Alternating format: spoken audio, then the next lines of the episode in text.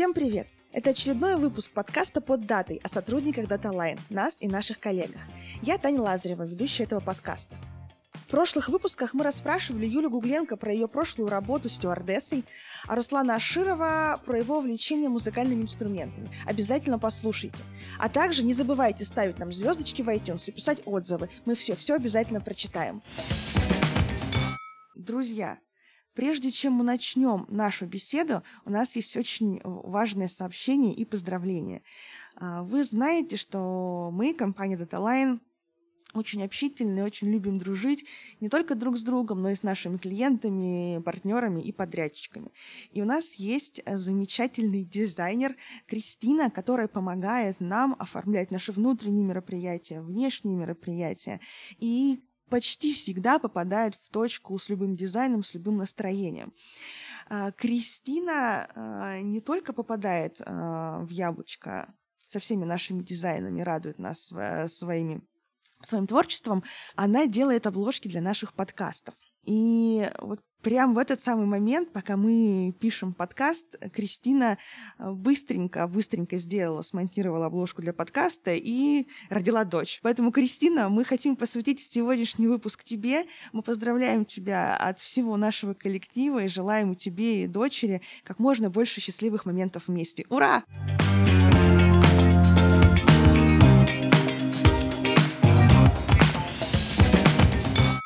Сегодня мы будем беседовать с Дашей Федоровой. Даша давно открыла для себя удивительный мир бюджетных путешествий, и до коронакризиса она ездила с семьей и друзьями по 3-4 раза в год по разным заграницам и имеет в арсенале кучу лайфхаков. И я буду их выпытывать, поэтому весь выпуск будет наполнен рекомендациями. Начало июля разгар лета, и это самое время подкреплять свой организм витаминами и полезными минералами, поэтому мы с Дашей сегодня будем пить травяной чай. Расскажи, пожалуйста, как ты пришла в компанию, чем сейчас занимаешься, какие функции выполняешь? Я пришла в компанию, а, увидев пост на Фейсбуке. А, среди всех а, скучных постов о поиске кандидата в какие-то компании, я увидела очень интересный пост от Тани Лазаревой, которая очень душевно рассказала о своей компании. Я решила, что стоит попробовать. И как-то завертелась. И как завертелась Даша? Нравится тебе у нас работать? Да, Таня, мне нравится. У меня крутая команда, с которой мы делаем веселые вещи, делаем серьезные вещи, делаем нужные вещи. А, меня прет.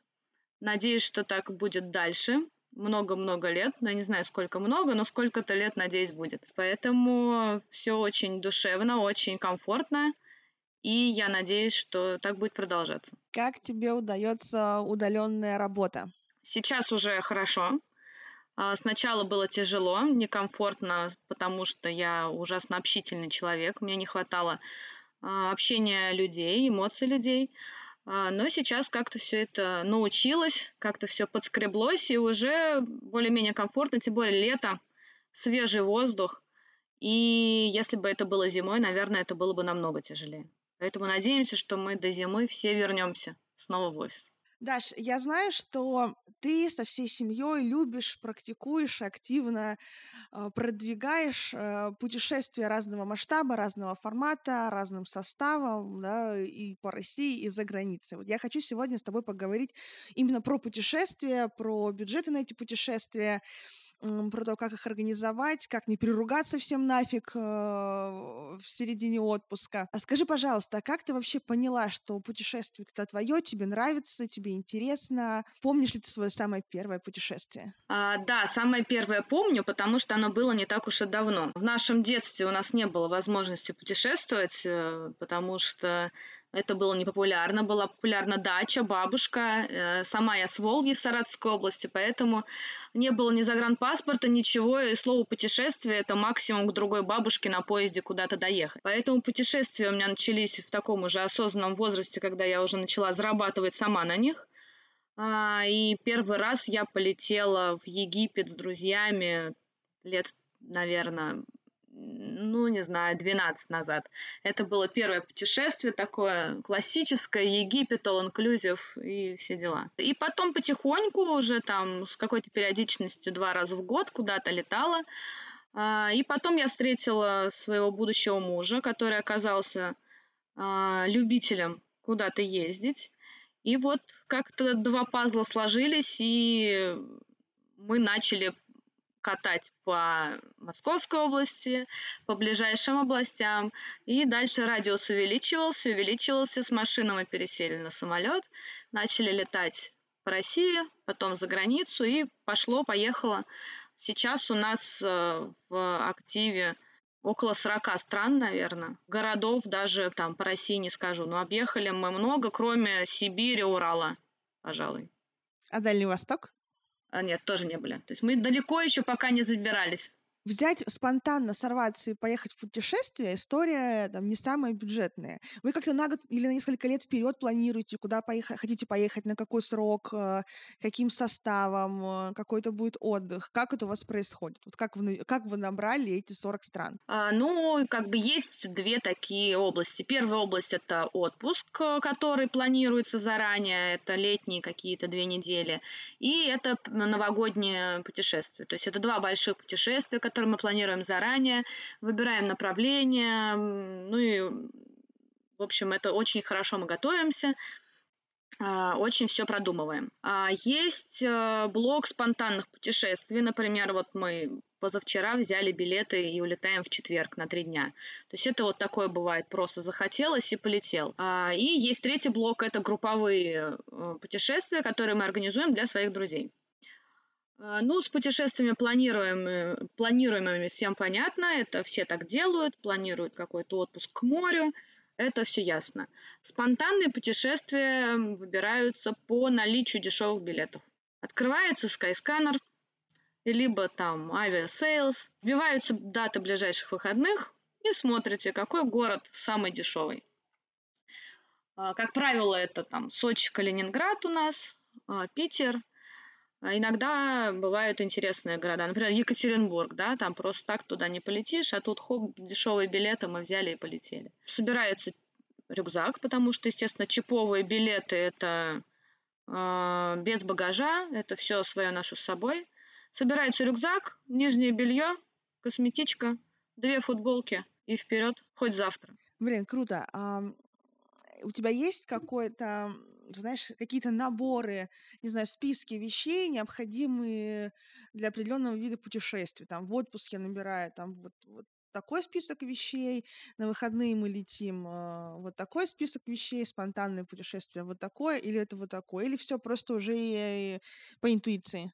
А, ну, сейчас настолько все развито, настолько глобализация, а, что можно все, во-первых, купить. Ну, то есть, э, грубо говоря, забыл ты носки, ты эту пару носок можешь купить в любом месте. Конечно, мы не берем какие-то дикие-дикие места, когда ты едешь с рюкзаком, и кроме этого рюкзака у тебя жизни нет. А, это нужно продумывать. Так, в списке у меня всегда есть с собой термокружка. Термокружка – это реально крутая вещь. Она нужна всегда. Положить лед. Очень часто бывает, что ты в жаре где-нибудь гуляешь, в одной термокружке у тебя напиток, в другой лед. Спасает просто великолепно. Горячую воду. У нас был один раз, когда мы э, прилетели, у нас не было питания э, наших апартаментах, а, и не было уже открытых э, кафе. Я не помню, это был какой-то город России, где уже ничего не работает после 10 вечера. А мы пошли в ближайший магазин Ларек-Марек, который там у Ашота, купили доширака, а так как у нас не было кипятка, не было чайника в номере, мы просто, ну, мы знали об этом, что у нас будет такой номер не очень. А мы просто взяли с собой термокружки с кипятком, залили доширак. У нас был замечательный романтический ужин, шикарный, мишленовские звезды. Вот. В общем, термокружка – это хороший вариант для каких-то таких э, экстренных решений вопросов. Итак, э, паспорт или загранпаспорт, э, карточка и термокружка. Что-то еще? Аптечка. Аптечка. Минимальный набор, прям самый минимальный, но который нужен. Это пластыри. Стертые ноги могут быть, даже если ты в этих кроссовках прошел 200 тысяч километров. А, Все бывает. То есть пластырь – это какая-то а смекта, потому что разные города, разные страны, желудок по-разному может реагировать. А, это, естественно, цитрамон. Также на жару бывает реагирует очень сильно. Ну и какие-то индивидуальные вещи, которые там тебе необходимы. Ты знаешь, что у тебя какие-то слабые места есть, э, а, например, у тебя там болят суставы, когда ты находишься в другом регионе. Ну, в общем, э, минимальный набор лекарств должен быть обязательно ну, там, бетадин э, для случаев там, раны залить. Ну, в общем, бывают всякие истории, особенно когда ты много ходишь и гуляешь. Это все должно быть, потому что, особенно в Европе, аптеки у нас работают в Европе с 10 утра до там, 4 дня, выходные не работают, и очень сложно все это искать на месте. Угу. Спасибо. Такой вопрос. А, у вас появилась прекрасная Есения. Изменился ли отдых когда появился ребенок? Конечно, изменился отдых. Когда мы берем ее с собой, мы берем ее не всегда. У нас, слава богу, есть возможность оставить ее дома. А, особенно, когда мы летим на 2-3 дня, мы не таскаем ребенка с собой. А вот на длинные какие-то поездки, на отпуск, конечно, изменилось. Во-первых, это плюс один чемодан. Я вообще ненавижу чемоданы. Просто обожаю путешествовать с рюкзаком, и когда длинные путешествия, нужно набирать кучу вещей, сдавать эти чемоданы на стойке, для меня это стресс. Поэтому, конечно, больше вещей. Надо продумывать обязательно апартаменты с, со стиральной машинкой, потому что дети это маленькие хрюшки, и стирать нужно практически ежедневно. А, естественно, путешествие с ребенком лишает тебя возможности перепрыгиваний с отеля в отель. Вот когда мы вдвоем, мы можем за неделю сменить пять локаций. Потому что рюкзаки взяли, поехали дальше в следующий город, там заселились. С ребенком, конечно, лучше оставаться на одном месте, сидеть спокойно, периодически выезжая на какие-то достопримечательности, в какие-то места. Вот, конечно, поспокойнее немного отдых, но все равно у нас ребенок привыкший к тому, что родители немного того, и приходится ездить э, иногда по тысяче километров в день, бывает, когда мы куда-то срываемся. Но ничего, надо воспитывать с пеленок жажду к приключениям. А насколько ей интересно, там, не знаю, смотреть те же достопримечательности, э, ну, ну, замок и замок. Что может быть там, условно говоря, в нем прикольного? Старое здание, старое здание, красивый мост, ну красивый мост. Насколько ребенку это увлекательно? А, ну, мы стараемся, во-первых, э, когда мы там, с одним ребенком или с друзьями и с их э, детьми, а, брать экскурсии, которые заточены под детей тоже.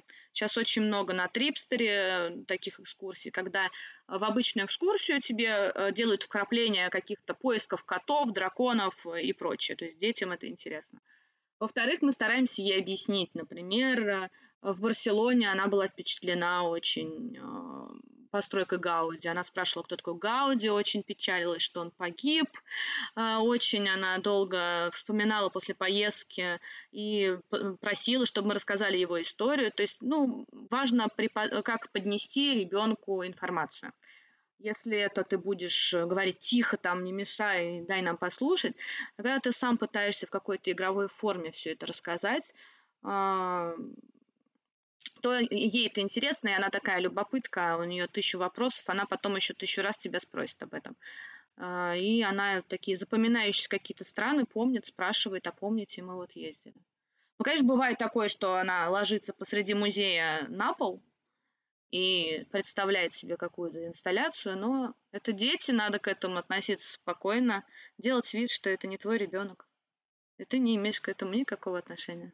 А вот раз э, заговорили про впечатления Есении, скажи, вот помимо Гауди и Барселоны было что-то, что прям произвело на нее какое-то колоссальное впечатление, что вспоминает до сих пор, что ей очень понравилось? А, да, ей было три года, мы поехали в Португалию. А, и она увидела первый раз, в принципе, как и я, океан. Настоящий, бушующий, такой неласковый океан. Для нее это было просто что-то умопомрачительное.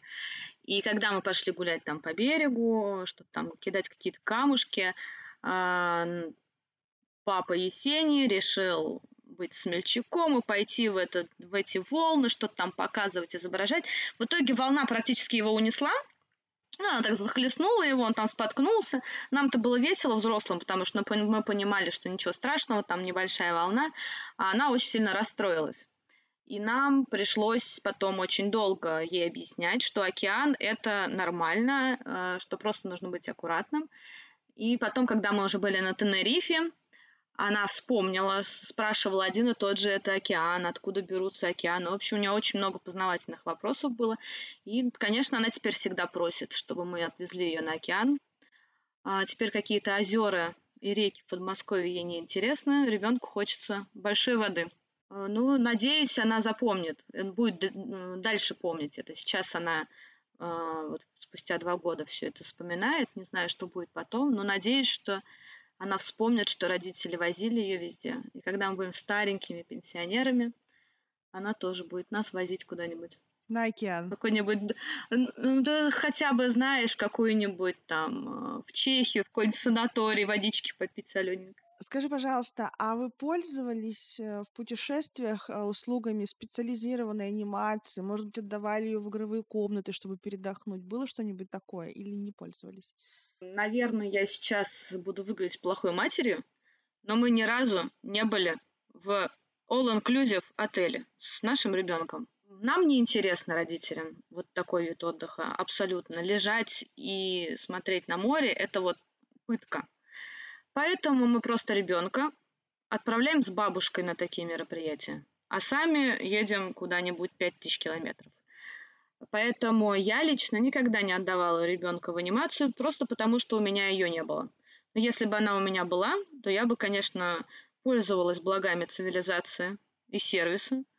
И спокойно бы, конечно, родители тоже должны отдыхать на таком отдыхе, должны посидеть вдвоем, пока ребенком занимаются люди, которые обучены заниматься с детьми.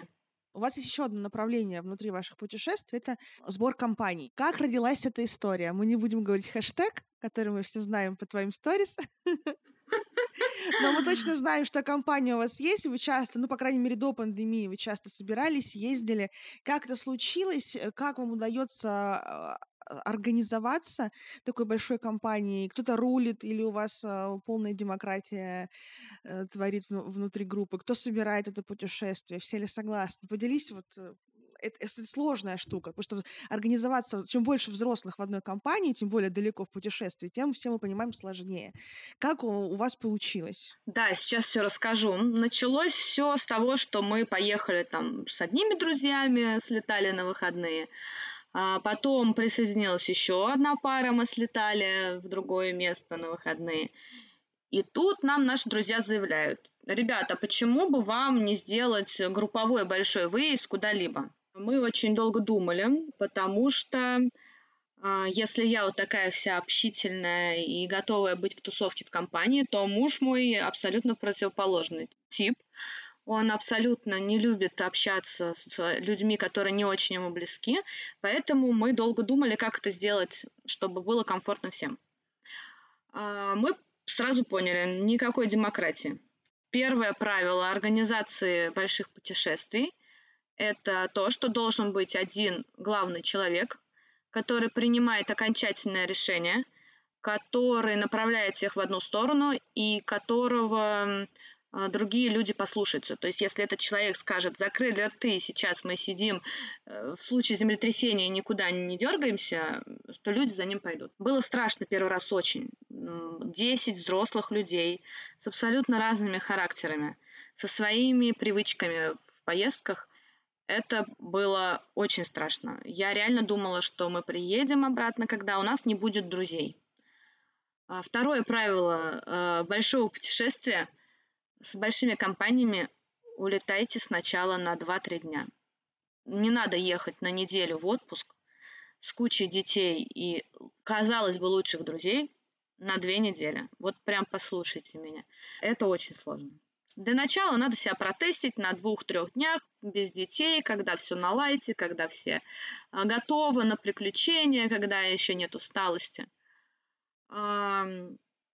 Э, третье правило нашей компании – у нас все сюрпризом.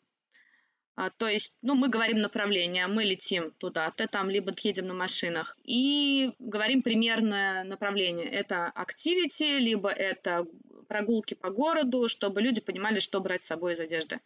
Все остальное абсолютный сюрприз.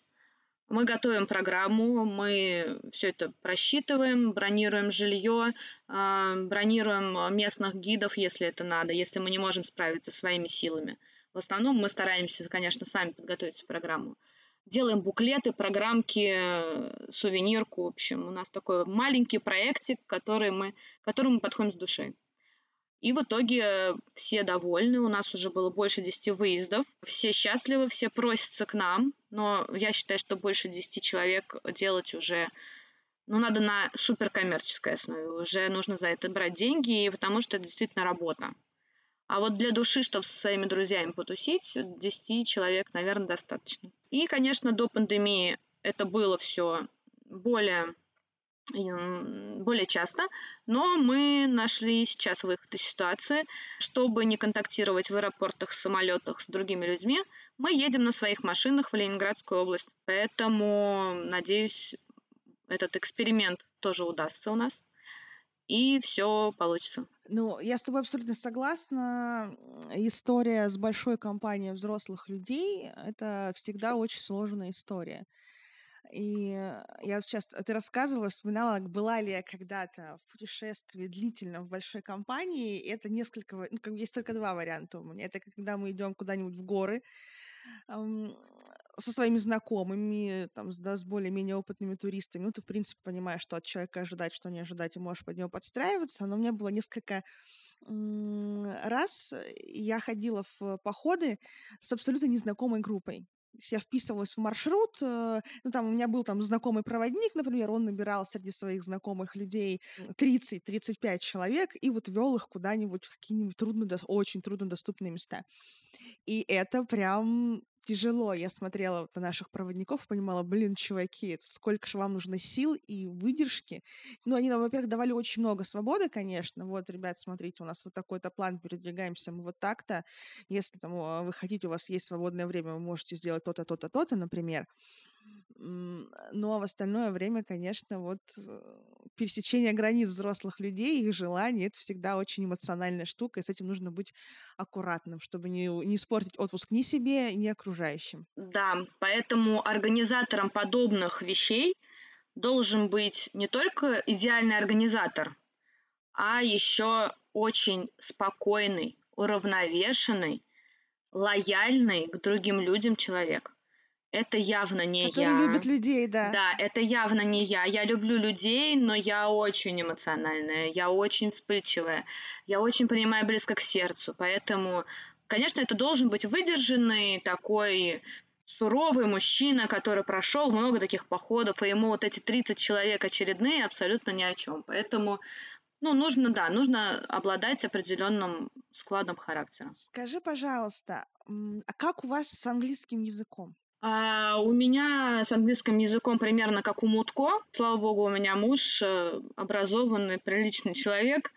Поэтому у него все хорошо, поэтому все вот эти э, моменты общения с той стороной берет на себя муж. То есть я э, делаю организацию здесь на месте, бронирую жилье, а, какие-то э, там локации придумываю, придумываю какие-то рестораны, развлечения, все это намечаю здесь. А уже на месте, когда мы, например, вдвоем, я больше отдыхаю, а он уже там работает.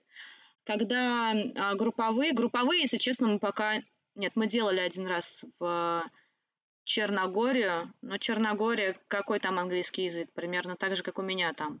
Там все на русском замечательно разговаривают, а поэтому проблем не было. А вам случалось оказаться в какой-нибудь стране, где не знают английского языка?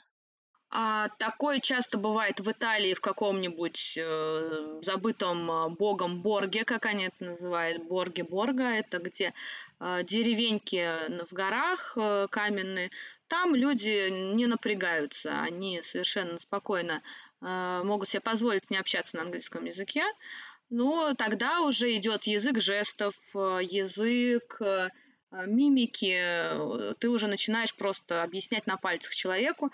Никогда не было такого, чтобы не поняли. И вот мы были, пожалуй, год назад в Албании. Вот, в Албании вообще английский язык, о чем ты? Ты приехал к нам в нашу великую страну, будь добр разговаривать с нами на албанском. Ну, тоже ничего, нормально. Пообщались. Ну и плюс всегда есть сейчас э, онлайн-переводчики. Совершенно можно, если что-то там срочное и что-то непонятное, можно перевести в онлайн-переводчики на любой язык мира и показать. Вот смотри, чувак, мне нужно вот это. Две бутылки вина. Пожалуйста. Вы наверняка с мужем э, чемпионы в этом, как эта игра называется, крокодил, да? Когда без слов нужно жестами показывать, что да как. Да, да, это точно. А, скажи, а для тебя лично какой сервис по поиску дешевых билетов лучше? А, ну вот э, Skyscanner и Aviasales, пожалуй, это самый Skyscanner просто удобнее по интерфейсу и понятнее, там просто можно удобно поставить, какое время тебе вылета надо. Ну вот мне лично он больше подходит. Ну и он агрегатор, как бы он э, туда подсасывает все варианты других сайтов, поэтому может быть, когда-нибудь придумают что-то еще более удобное. Такой ты силой мысли подумал, хочу полететь дешево на этих выходных. И тебе хоп, вылезла. Как ни парадоксально, э, если путешествовать в Сибирь, то лучше смотреть билеты на Яндекс, э, Яндекс авиабилеты, что ли у них называется сервис. Они вылезают там дешевле, чем, э, чем на Skyscanner Aviasales. Ну, по крайней мере, прошлые два года было так. Прекрасно, спасибо большое. А в Skyscanner это не показывало? Этот сервис? Нет, нет. О. Вот он почему-то из Seven Яндекс стабильно выдает варианты дешевле. Супер, спасибо, запишу.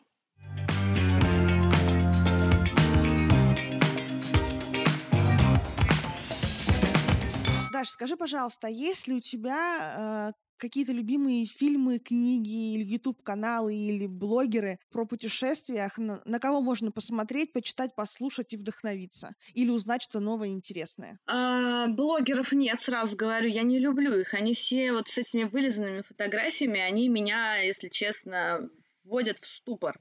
Я видела просто, как а, одна известная блогерша делала фотографию. В Италии мы были, а, и я видела, как она делает. То есть это идет ее парень с тремя платьями, а, с камерой на перевес. Идет она на каблуках, 40 градусов, и вот она забирается на эту скалу, и вот в этих платьях она пытается по очереди фотографироваться. Я смотрю и понимаю, что это не путешествие. Она не получает удовольствия. Она три часа тратит на то, чтобы сделать одну фотографию и набрать себе подписчиков. Ну, мне по, не по душе это совершенно, поэтому э, блогеров просто смотрю, может быть, какие-то красивые локации, сохраняю их. По поводу фильмов, э, я тоже все эти классические «Ешь, молись, люби» не особо воспринимаю. А я с другой стороны как-то подхожу. Я смотрю, если какой-то фильм или сериал, и он меня вот так бац на что-то вдохновил, меня прет. Например, мы посмотрели «Молодого папу», там потрясающе э, показано Ватикан, Рим. И мы вспомнили, как мы там были. Мы в этот же день, просто закончился сезон, мы в этот же вечер взяли билеты и улетели. И когда э, мы туда прилетели, мы ходили по местам э, съемок молодого папы, смотрели, сравнивали кадры, и вот настолько он нас вдохновил. Хотя, в принципе, там не про путешествие совершенно сериал. А, либо большая маленькая ложь. Они там так вкусно пили вино на берегу океана, у них стоял дом, на веранду которого они выходили с друзьями, и вот этот океан просто разбивался о скалы, и тоже настолько захотелось к океану, что мы начали искать билеты и нашли там чиповые билеты в Лиссабон и полетели. То есть вот меня вдохновляют скорее сериалы не о путешествиях, а там, где я могу зацепиться за какое-то путешествие. Поэтому порекомендовать конкретный фильм я не могу. Я могу порекомендовать прислушиваться к себе. Если вы видите, что вас цепляет, от чего вас ёкает сердце, это раскручивать, развивать и понимать, куда вас тянет. Скажи, пожалуйста, а были ли истории с какими-то интересными знакомствами, пересечениями с местными жителями или, может быть, также с туристами в путешествиях? Ну, естественно, Грузия. Мне кажется, у любого человека, который был в Грузии, есть пара-тройка историй о взаимодействии с местными жителями. Не знаю, как сейчас, когда там туризм до пандемии был развит просто очень хорошо. Туда не поехал только ленивый в прошлом году. Мы были в Грузии 6 лет назад, когда еще нам родители, когда мы летели, говорили, вас там убьют. А, не убили, накормили, напоили, в гости пригласили, показали, как они живут. А, помимо, ну, нет, на самом деле, а, как ты относишься к людям, так и люди относятся к тебе. А, мы любим бывать в таких странных, казалось бы, районах и городах. Например, мы были в Ингушетии прошлой весной. Тоже звучит грозно, да, Ингушетия, горы, непонятный народ. Но мы были, причем большой, большой шумной компанией. Э, я вот этого очень опасалась, что на нас там будут ругаться, косо смотреть. Нет. Э, мы прилично себя вели, да, мы были громкие, да, мы пели песни вечером, но никого это не смутило. Мы по-доброму отнеслись к людям, мы не стали их бояться, мы совершенно отлично с ними общались и получили то же самое. В том же Дагестане, в прекрасный регион. Это один из лучших регионов, куда стоит лететь, смотреть и общаться с людьми. Люди просто потрясающие. И так везде. За границей тоже, во-первых, очень много наших русских. Куда ни плюнь, везде русский. На какую экскурсию не, не попытайся что-то найти интересное, везде есть русские гиды. И местные с удовольствием общаются, особенно поколение взрослое, вот старшее, после там 60, наверное, уже потому что они мудрые, они спокойные, они понимают, что все мы на самом деле едины и очень с удовольствием общаются.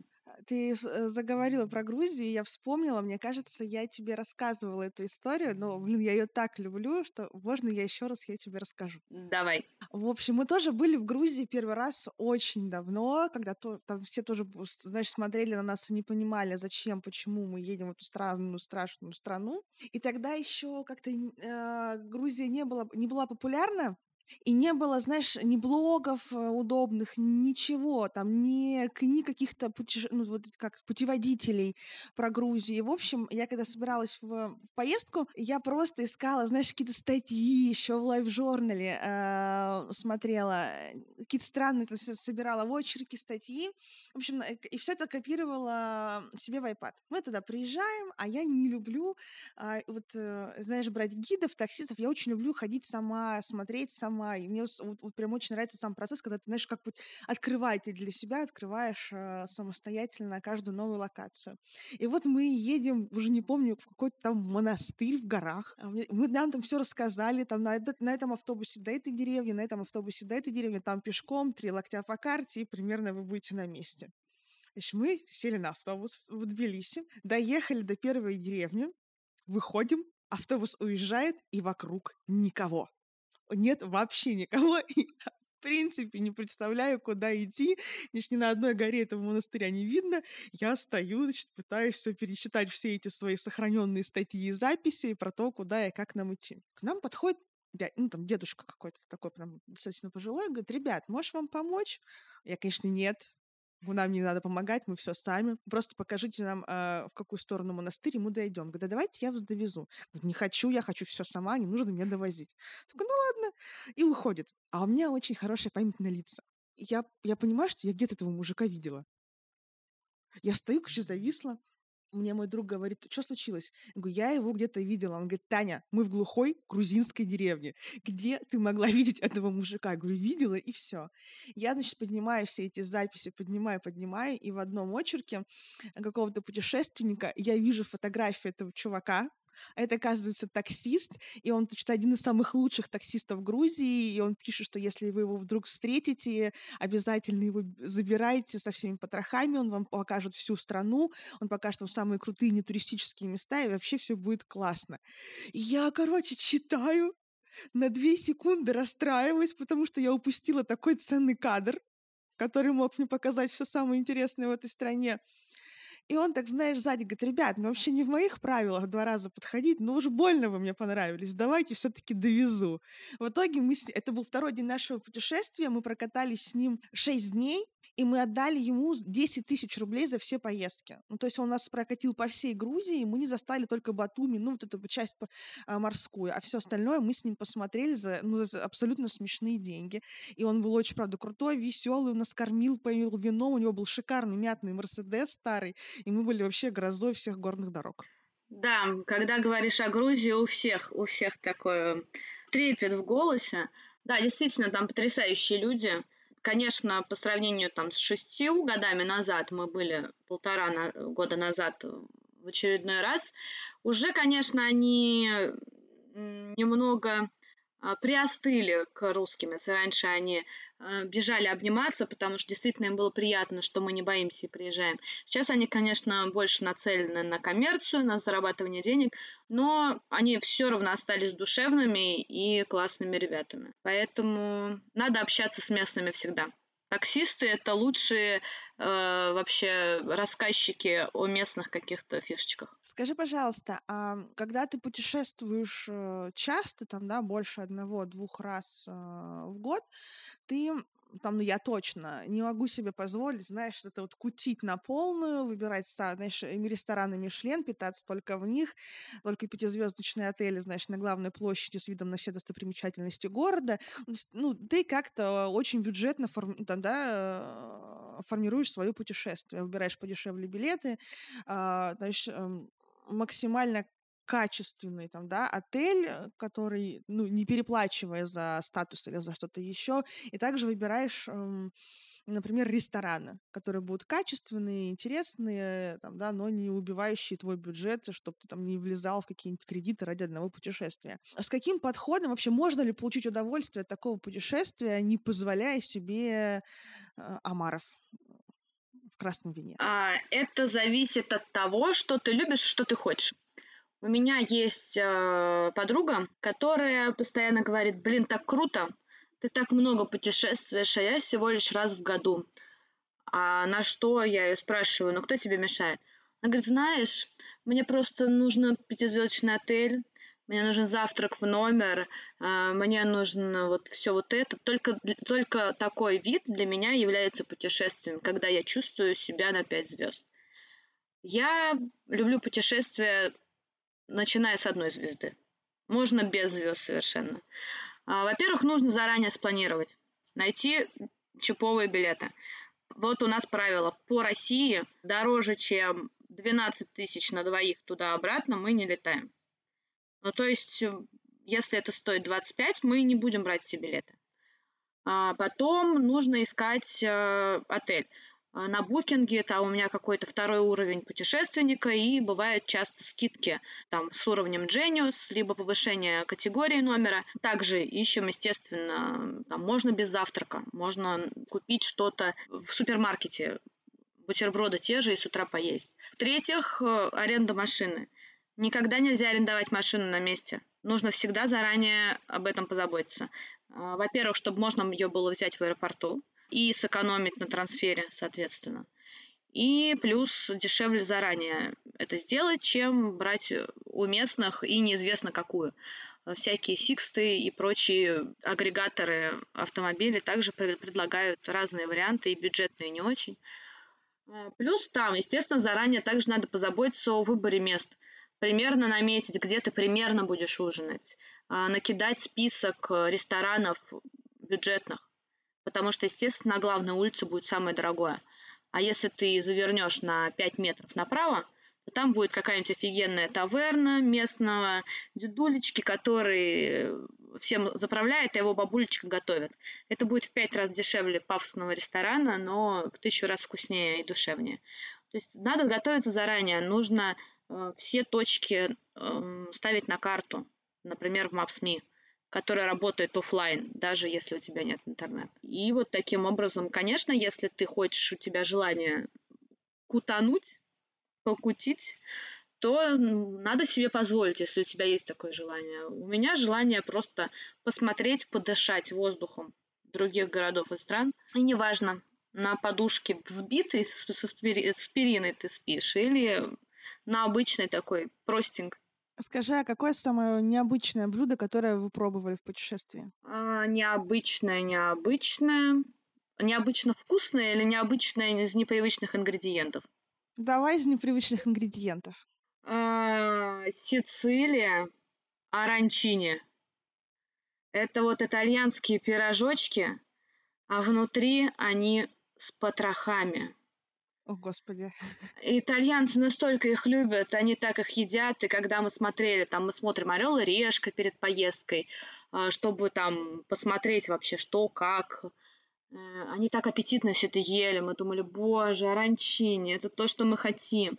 Мы побежали на какой-то местный рынок, а, на как, в какую-то забегаловку, там, знаешь, столики были сколочены из ящиков из-под воды.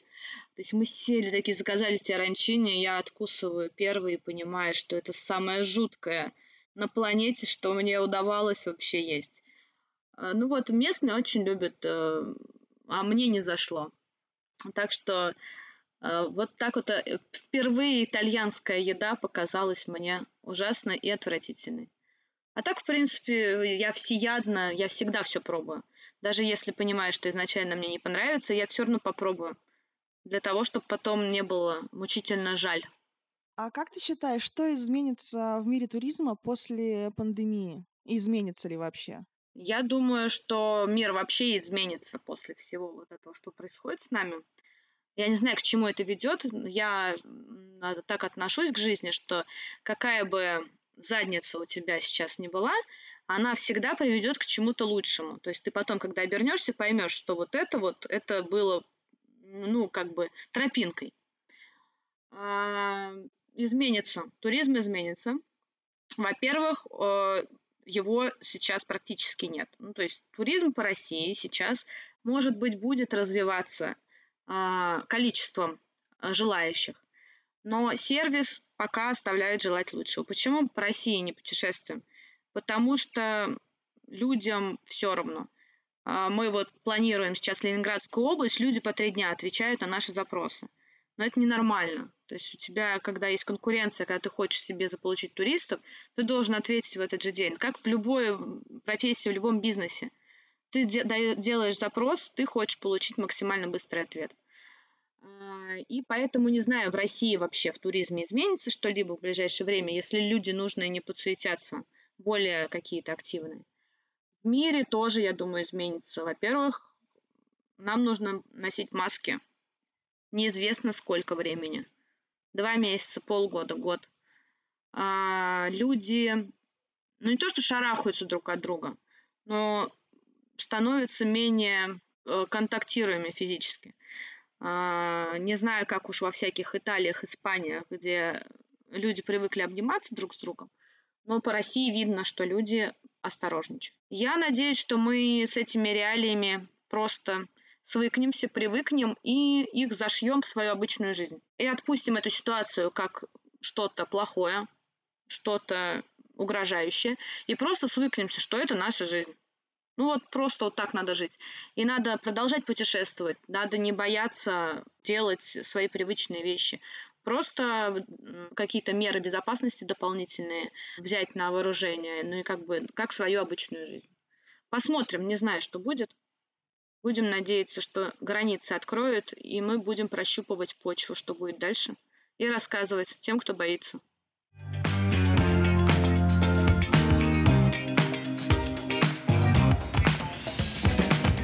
Даша, в каждом выпуске мы просим гостя вспомнить какой-нибудь случай на работе, когда кто-то из коллег помог, поддержал или поставил плечо, а вовремя сказать ему спасибо ты не успела. У тебя сейчас есть возможность э, вспомнить такого человека и на весь мир через наш подкаст э, передать ему спасибо. Кого хочешь поблагодарить? Я вообще стараюсь сказать спасибо людям, которые мне помогают. Наши сисадмины просто Спасибо вам большое. В период удаленной работы вы просто спасаете нас от всего. А спасибо я хочу сказать а, Юрию Васильевичу Белику. Просто за то, что он такой э, человечище. Вот он не то, что помогает в каждой ситуации, он именно э, своей мудростью э, умеет вселить в себя какую-то уверенность, что все будет хорошо. Спасибо ему большое просто за то, что он у нас есть. Я очень его уважаю, и мне очень приятно с ним работать. Ну вот и все. Спасибо тебе большое, Даш. Спасибо, Танечка. Спасибо.